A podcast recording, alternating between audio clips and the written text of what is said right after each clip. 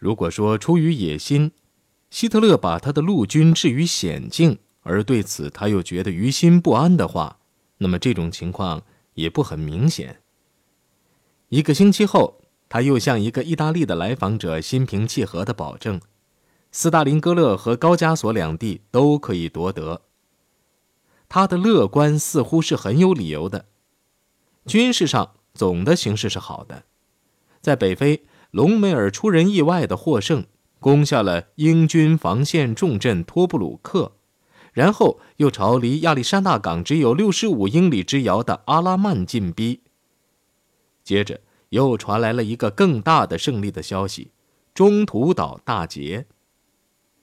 希特勒原相信这是日本人的胜利，因为他相信日本人的公报比美国人的准确，但是这次却是他的盟友撒了弥天大谎。日本不但丧失了四艘母舰和海军航空部队的精华，而且因为这一战，太平洋战争的局势已经改变了。接着又有消息传来，说美国人刚在地处日本防卫圈腹地、具有战略意义的瓜德尔卡纳岛上大规模登陆，这便证实了日本失败的何等惨重。这是个惨重的挫折。并且来得如此突然，狼穴里争论得更加激烈，这便不足为怪了。八月二十四号，哈尔德要求将一支受苏军重创的部队后撤，以缩短战线。这一要求使一场激烈争论爆发了。希特勒吼道：“他的陆军总参谋长所提的建议都是一模一样的，撤退。”我希望我的指挥官们与战士们一样坚韧不拔。平常哈尔德是可以忍气吞声的，今天他却反驳了。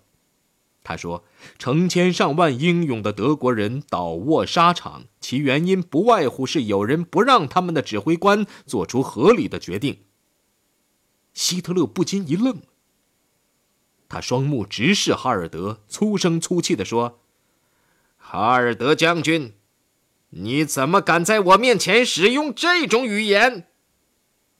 你以为你可以教训我？前线的士兵在想些什么吗？前线的情况你知道些什么？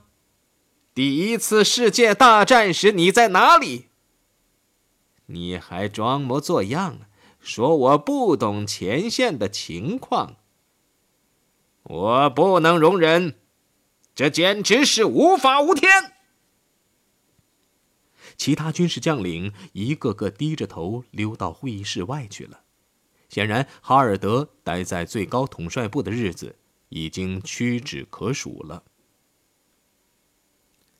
八月下旬，战斗打到了斯大林格勒北郊。德军的狂轰滥炸已经使全城大火熊熊，红军的通讯系统被破坏了，导致这个城暂时与外界隔绝。但是希特勒并不能立即取胜，他觉得前线的指挥官们向他撒了谎，他也受到了指挥部里的人的骗。由于对这两种人都产生了怀疑，并且慢慢成了病态。他便几乎不听别人的劝告，对批评意见则一概不听。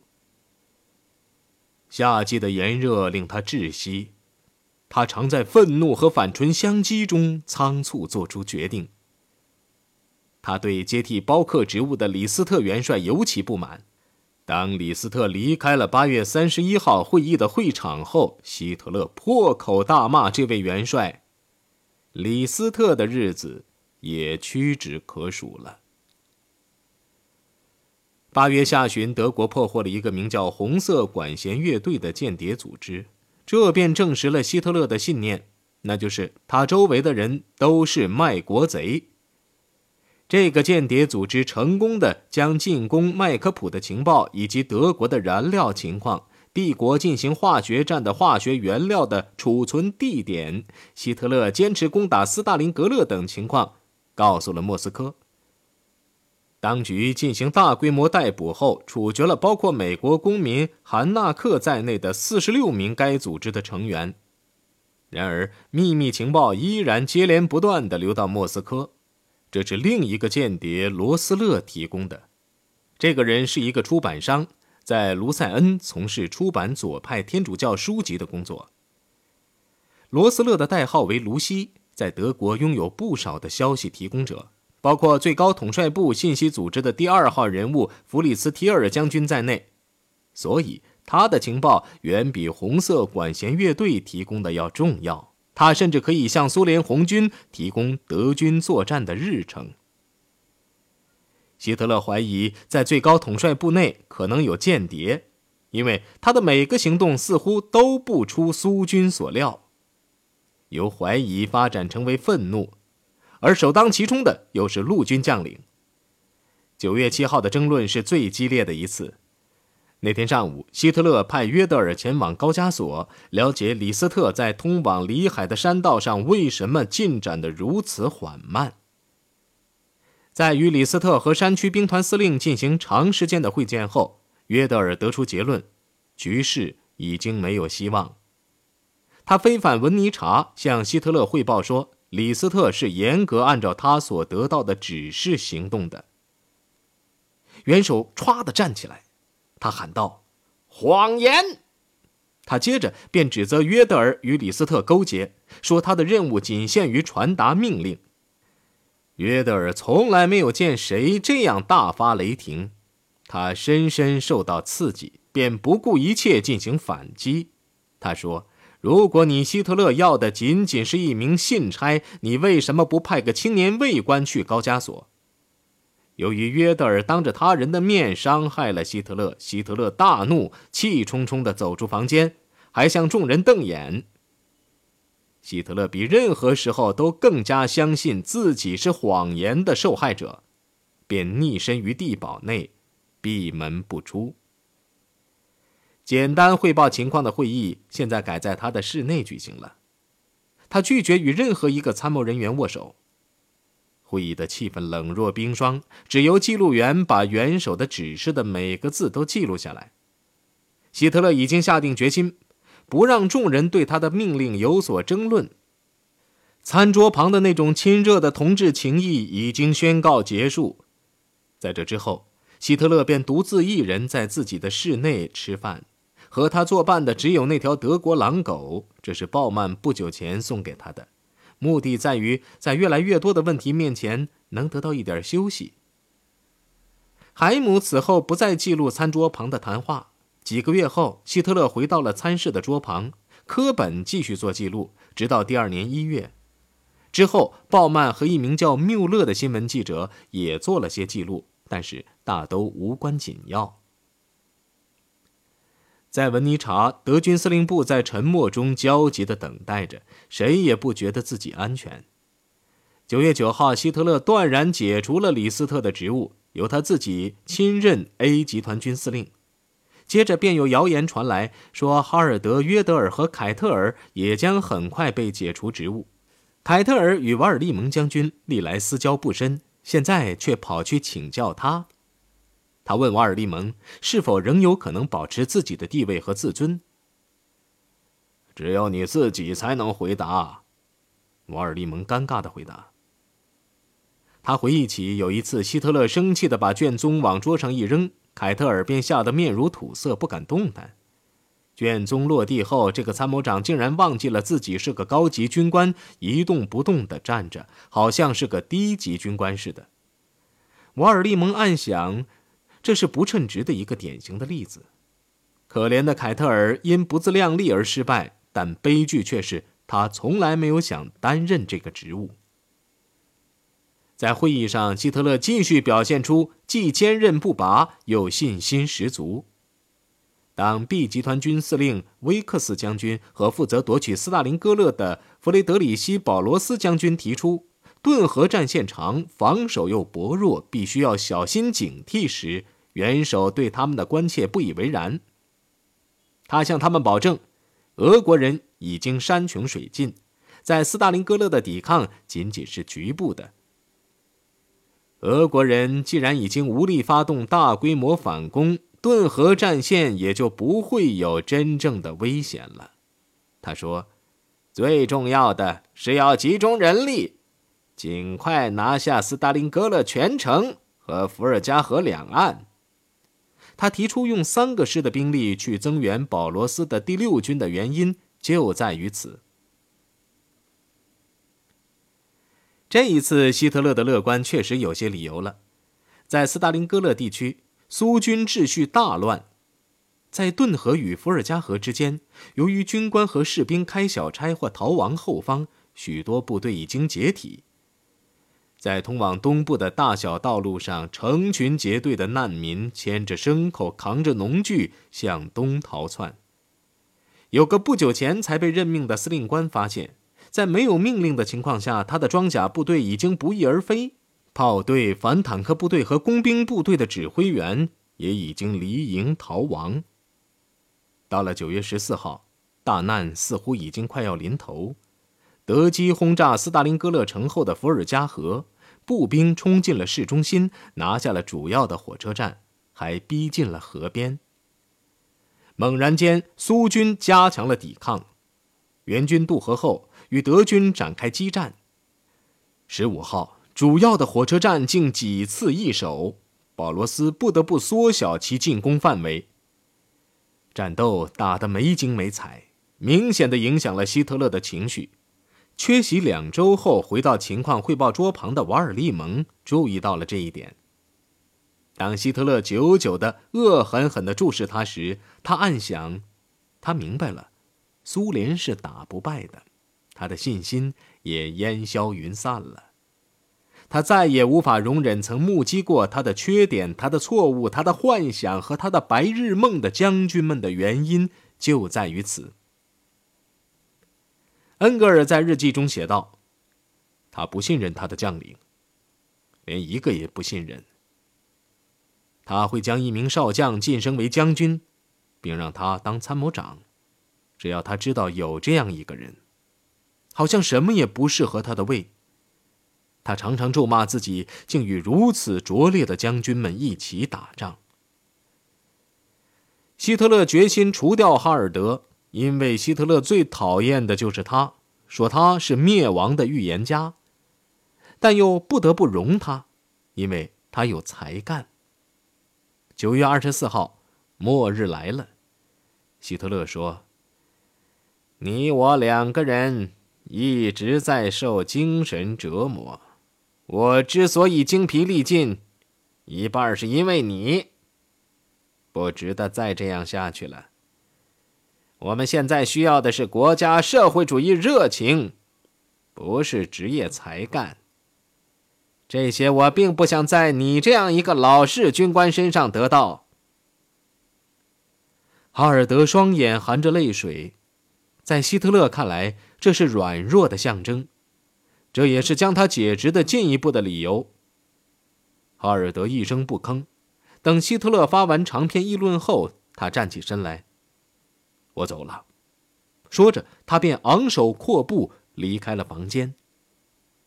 他相信希特勒受女性特点的支配，他后来写道：“支配他的是直观，而不是纯逻辑。”这是许多能够证明这一事实的证据之一。希特勒要求接替哈尔德职位的人一定要与哈尔德相反，于是便挑选了库特·蔡茨勒。由于是新晋升的少将，蔡茨勒没有哈尔德享有的资格，老有权威等优点。